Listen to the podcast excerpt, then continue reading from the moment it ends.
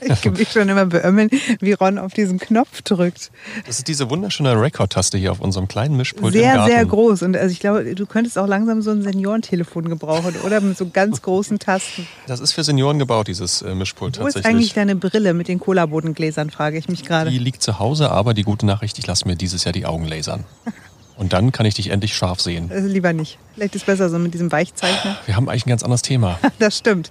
Und damit herzlich willkommen bei unserem äh, kleinen Podcast. Wir stellen Ihnen ja während der Sommerferien jeden Tag eine Top-7-Liste mit den besten Sommerorten in Berlin und Brandenburg vor, damit Sie ein sommerliches Highlight nach dem anderen erleben und genießen können.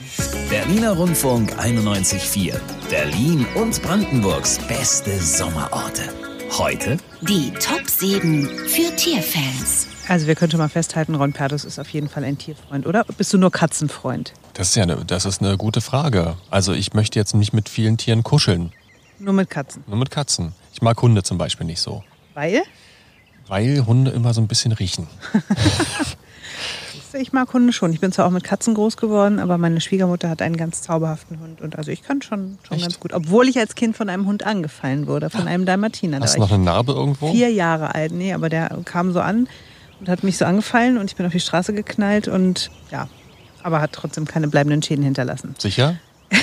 Gut, man weiß nicht, wie ich wäre. Vielleicht wäre ich Tierärztin oder Hundelehrerin, keine Ahnung wie geworden. Hätte alles sein können. Hundetrainerin. Nein, wir mögen aber beide Tiere grundsätzlich. Unbedingt. Und in unserer wunderschönen Stadt fühlen sich sehr, sehr viele Tiere zu Hause. In Berlin sind ca. 53 Wildtierarten registriert, also sowas auch wie Wildschweine, Waschbären und so Füchse. weiter. Mhm. Mehr als 180 Vogelarten und in Brandenburg ist natürlich noch mal mehr Da ist ein bisschen mehr los. Viehzeug unterwegs, zum Beispiel Wölfe. Stimmt, haben wir ja auch mittlerweile. Und wir haben die besten Orte für Sie rausgesucht, an denen Tierfreunde richtig Spaß haben. Und wir haben dazu eine Liste bekommen von unserer Redaktion in einem Umschlag. Simone darf den Umschlag aufreißen und vorlesen, was drin steht. Okay. Erstens die Jambo Straußenfarm in Luckau. Reiter- und Erlebnisbauernhof Großbriesen im Landkreis Potsdam-Mittelmark. Zoologischer Garten in Eberswalde im Landkreis Barnim. Das Haus Natur und Umwelt im Fetz in Treptow-Köpenick. Der Heimattiergarten Fürstenwalde im Landkreis Oder-Spree. Der Kamelhof Nassenheide im Löwenberger Land im Norden Brandenburgs und der Kinderbauernhof Pinke Panke in Pankow. Welchen dieser sieben Orte hast du schon mal besucht? Ich war schon mal auf dem Kinderbauernhof Pinke Panke, Ach, wo Kinder beigebracht bekommen, wie das Leben auf dem Bauernhof abläuft. Es gibt auch spezielle Kindertage, wo man sein Kind quasi einfach abgeben kann, vorbeibringen kann. und ein paar Wochen später wieder abholen kann. Nein. Und die werden dann so in kleinen Gruppen betreut und unterstützen die Tierpfleger beim Stallausmisten und beim Füttern der Esel, Kaninchen oder Schweine. Gartenarbeit wird verrichtet. Man sollte sein Kind vorher anmelden und der Eintritt ist frei. Das finde ich nicht schlecht. Ich bin ja quasi auch auf einem halben Bauernhof aufgewachsen. Und meine Großtante, also die Schwester meiner Oma ist die Großtante, oder? Oder? Ja, Also die, die Schwester meiner Oma auf jeden Fall. eine Verwandte.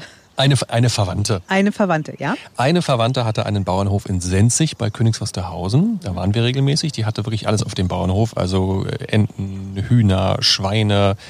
Ich habe auch viel Zeit auf dem Bauernhof verbracht, weil die Großeltern einer Freundin hatten einen Bauernhof, in Westdeutschland allerdings. Und da haben wir ähm, mehrere Ferien verbracht. Die hatten auch noch richtig so klassisch Milchvieh und auch Schweine und so weiter. Und die hatten einen wahnsinnig tollen Heuboden, wo man großartig Verstecken spielen konnte zwischen den ganzen Heuballen. Damals hatte ich auch noch keinen Heuschnupfen. da war das noch nicht so schlimm wie heute. Und ich weiß noch, dass irgendwann die Oma von meiner Freundin gesagt hat, jetzt geht mal los, ihr habt ja Handschuhe und einen Korb und pflückt mal frische Brennnesseln. Ich so, hä, warum? Ja, heute gibt's Brennnesselspinat. Und dann haben wir, hat sie aus Brennnesseln, ja, sowas wie Spinat, also so wie Spinat zubereitet und es schmeckt total geil. Ich habe das vor ein paar Jahren auch mal gemacht. Da waren wir auch auf dem Land und es gab ungespritzten, also in, in Berlin würde ich das vielleicht jetzt nicht unbedingt machen, irgendwo am, Am Straßenrand Straßenrand. Brennnesseln einsammeln. kurz vorher noch ein Hund vorbeigelaufen ist und das Bein gehoben hat. Schön. Aber äh, das schmeckt tatsächlich ganz toll. Also gibt auch Rezepte im Internet, wird ähnlich zubereitet wie Spinat. Mhm. Verliert dann natürlich auch diese ganzen Brennstoffe, also diese feinen Härchen, die das Brennen verursachen. Das wird dann alles zerstört durch das Kochen und es war total lecker. Was für eine Richtung hat das so geschmacklich? Spinat. Spinat, okay, Ja, also mochte ich sehr, auch nicht sehr, so. sehr ah, okay. Er mag auch keine Zwiebeln übrigens und keine, keine, Tomaten, Tomaten. Und eigentlich, Rosinen, eigentlich mag er gar Auberginen. nichts. Eigentlich mag ich gar nichts. Gut, aber ich aber- mag diese wirklich sehr großen Vögel und die kann man sich anschauen auf der Jambo Straußenfarm in Luckau. Ich war noch nicht da, aber ich muss da vorbei, weil es ist im Spreewald. Den Spreewald liebe ich. Es ist eine riesig große Straußenfarm. 40 Vögel leben dort und das Schöne, es gibt auch Alpakas, die liebt mein Schatzi. Ich habe ja schon mal erzählt, dass äh, wir ja auf der Hochzeit Alpakas haben wollten. Also nicht wir, er wollte Alpakas haben. Ich weiß bis heute nicht, ob das ernst gemeint war. Aber er schon. hat mir monatelang in den Ohren gelegen. Lass uns Alpakas mieten für die Hochzeit. Das Ding ist, ihr wärt halt total untergegangen neben denen. Ne? Also die, die Stars der Hochzeit wären die Alpakas gewesen und nicht Wahrscheinlich. Naja, also ich schweife schon wieder ab. Auf jeden Fall können Sie da vorbeischauen. Ab 10 kann man dort auch frühstücken. Da kann man unter Linden sitzen und da kann man, und das ist ja ganz gruselig, auch Straußenwurst essen. Genau, Also man- man kann ihnen zugucken. Genau, sie gucken den Straußen zu, während die gerade es fressen und währenddessen essen sie Strauß. Die natürliche Na traurig. Eintritt für Erwachsene 3 Euro, Kinder zahlen 2 Euro, finden Sie in Luckau. Lohnt sich auf jeden Fall vorbeizuschauen. Oh, und ich habe noch so ein bisschen Klugscheißerwissen. Na? Ein Straußenei Ja, entspricht wie viel Hühnereiern, so von der Menge, wenn man, wenn man äh, Rührei machen wollte? ich würde sagen 4. Was denn? 5? Hast du schon mal ein Straußenei gesehen, wie riesig die Nee, sind? also im Fernsehen mal, Also- aber nie in live. Kleiner Fußball quasi. Oh, okay, dann sind das 10? 30. 30 Eier. Ein Straußenei entspricht 30 Hast du so ein Ei Hühnereiern. schon mal aufgeschlagen? Nein, leider nicht. Ich würde es aber gerne auspusten und dann behalten und anmalen. Können wir irgendwo so ein Straußenei herbekommen, bitte?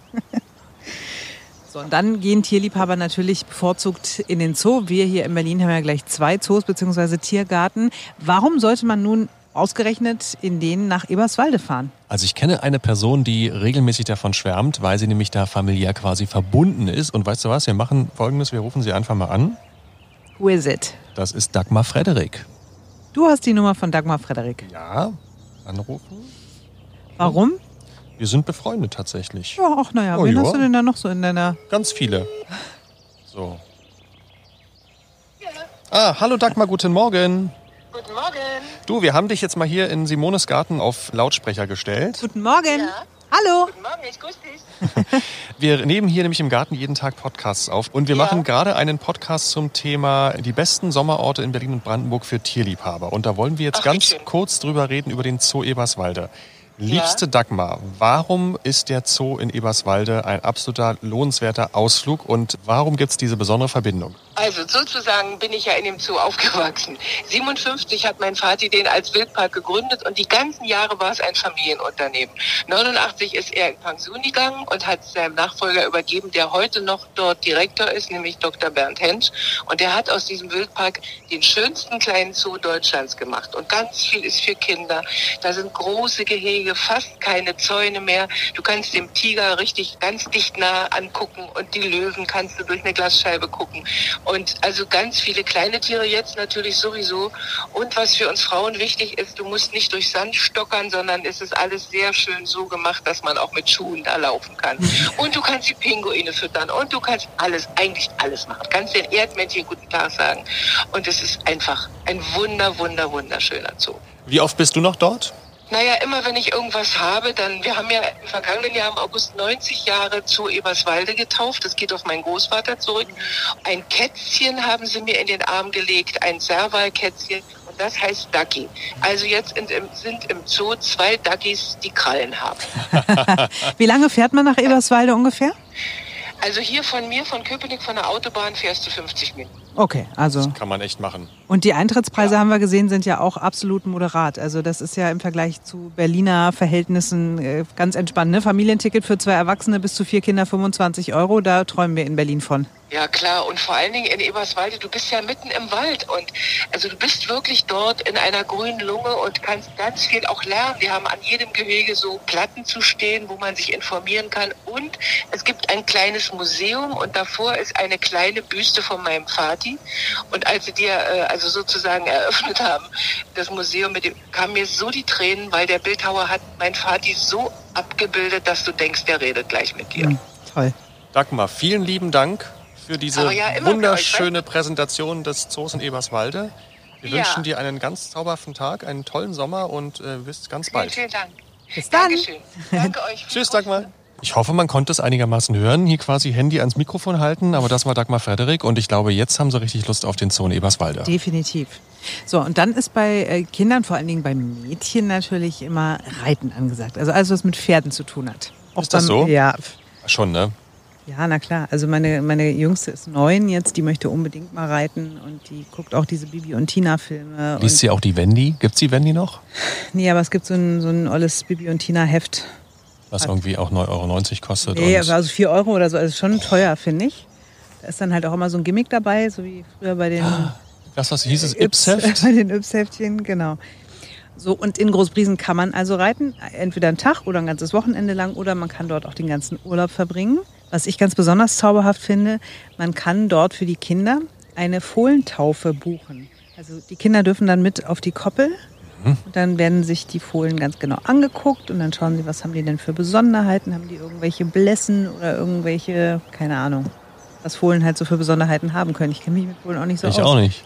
Und dann wird sich ein Name gemeinsam überlegt und auf der Koppel werden die Tiere dann getauft. Das ist was Schönes. Noch ein weiteres Highlight ist das Mondscheinwochenende. Also man reitet aus im Mondschein. Man setzt sich abends im Sommer aufs Pferd und dann und ist dann weg. Gib ihm. Verschwunden in der Dunkelheit. So, und wir haben ja noch wahnsinnig viel auf der Liste und die Infos dazu finden Sie äh, ganz ausführlich auf unserer neuen Internetseite berlinerrundfunk.de. Adressen, Kosten, Internetseiten, Links, alles, was Sie da wissen müssen, das finden Sie dort. Berliner Rundfunk 91.4. Berlin und Brandenburgs beste Sommerorte.